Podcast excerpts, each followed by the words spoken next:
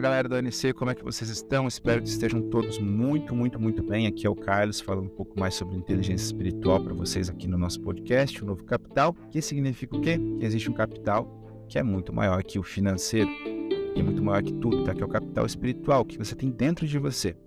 Como eu costumo dizer, é algo que ninguém vai poder tirar de você, mesmo que você perca tudo. Se você tem esse capital, se você consegue realmente ter uma vida em que você consegue refletir sobre ela, você sempre vai conseguir sair é, do ponto mais baixo e ir lá para cima. E capital espiritual, o que, que é, né? O que, que é inteligência espiritual?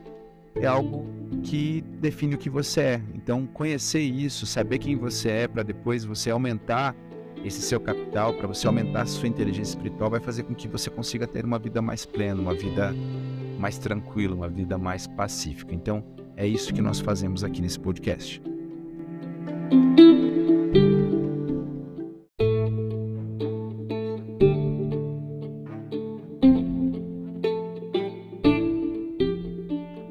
Olá galera do ANC, como é que vocês estão? Espero que estejam todos muito, muito, muito bem. Aqui é o Carlos falando um pouco mais sobre inteligência espiritual para vocês aqui no nosso podcast, o Novo Capital, que significa o quê? Que existe um capital que é muito maior que o financeiro, que é muito maior que tudo, tá? Que é o capital espiritual que você tem dentro de você. Como eu costumo dizer, é algo que ninguém vai poder tirar de você, mesmo que você perca tudo. Se você tem esse capital, se você consegue realmente ter uma vida em que você consegue refletir sobre ela, você sempre vai conseguir sair é, do ponto mais baixo e ir lá para cima. E capital espiritual, o que, que é, né? O que, que é inteligência espiritual? É algo que define o que você é. Então, conhecer isso, saber quem você é, para depois você aumentar esse seu capital, para você aumentar a sua inteligência espiritual, vai fazer com que você consiga ter uma vida mais plena, uma vida mais tranquila, uma vida mais pacífica. Então, é isso que nós fazemos aqui nesse podcast.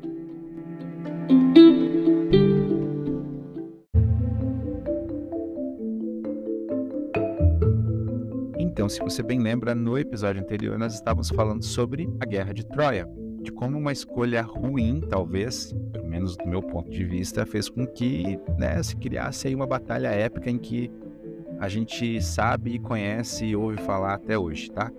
Então tudo isso acontece por uma escolha talvez não lá das melhores. Se você quer entender um pouco melhor como isso acontece, você pode voltar no episódio anterior, com certeza vai ser muito enriquecedor. Então a gente tem aí dentro dessa guerra de Troia o nosso grande herói, né, um dos grandes heróis, o seu Ulisses, é, que vivia uma vida muito legal na ilha dele e teve que sair de lá. Mas por que, que ele teve que sair de lá? É, afinal ele estava vivendo a vida dos sonhos dele, ele estava lá vivendo com Penélope, o amor da vida dele, tava, tinha acabado de ter um filho e, e isso faz com que ele não queira ir para a guerra, mas ele teve que ir por conta do quê? Lembra que eu comentei que Helena, desde criança, era uma mulher, uma criança muito bonita, e se tornou uma mulher muito bonita. Todos sabiam que isso ia acontecer. E os pais dela estavam sempre preocupados com que essa beleza poderia trazer problemas para ela. Né? Afinal, todo mundo talvez quisesse ficar com ela no futuro e isso pudesse ser um problema. Então, o nosso astuto Odisseu propõe uma solução. Vamos fazer com que todos os reis gregos assinem é, um pacto em que eles concordam que, primeiro, Helena vai escolher o seu pretendente com quem ela quer ficar que a vontade dela vai ser respeitada. E caso alguém né, atente contra isso, todos os reis gregos né, que estão aqui nesse pacto vão é, em socorro a ela, vão fazer com que a vontade dela seja cumprida e que nada possa de mal acontecer para ela, senão, né, seria assim, comprou briga com ela, comprou briga com todo mundo. Então, é, todo mundo acha a ideia fantástica, só que anos e anos se passam até que Helena se torne uma mulher e seja raptada por pares toda aquela história que a gente viu no episódio anterior. Novamente recomendo, caso você não tenha visto, ouvido, volte lá e ouça, tá? É, mas o que, que ocorre? Ocorre então isso, né? E aí os reis vão lá cobrar a dívida dos outros reis. Né? O esposo de Helena chega e fala: Olha, pessoal, raptaram Helena, parece que ela foi levada contra a vontade dela e agora eu tô aqui. A gente tem que ir lá e resgatar ela. E vocês prometeram que todo mundo ia ajudar. Bora? E aí eles vão indo de ilhas em ilhas, de estado em estado, só que chega em Ítaca e aí o Odisseu já está numa fase de vida diferente, né? Criança pequena, esposa, é, o reino dele próspero. Então ele fala: Meu Deus, né, cara, para que, que eu preciso de uma guerra numa altura dessas? Agora que eu sosseguei o facho, que é, as coisas não estão mais como eram antes, que eu posso parar e aproveitar a vida, né? E que a vida tá gostosa, ela é feliz. Eu vou ter que ir pro meio de uma guerra, né? Que eu não sei quando vai, quanto tempo vai demorar, quando eu vou poder voltar e se eu volto, porque afinal é uma guerra, né? Algo de ruim e poderia acontecer.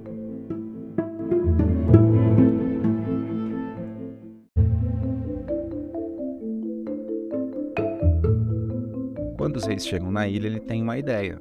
Por que, que eu não me faço então de louco, né? Bem louco mesmo, para eles perceberem: olha, esse cara aí não tem nenhum tipo de valor pra gente. É melhor então a gente deixar ele aí porque vai ser só um atraso, ainda mais numa guerra em que todo mundo tem que estar tá muito bem. Então, os reis chegam na ilha e ele começa a, a se fazer de louco, exatamente para que ele tentar não ir, né?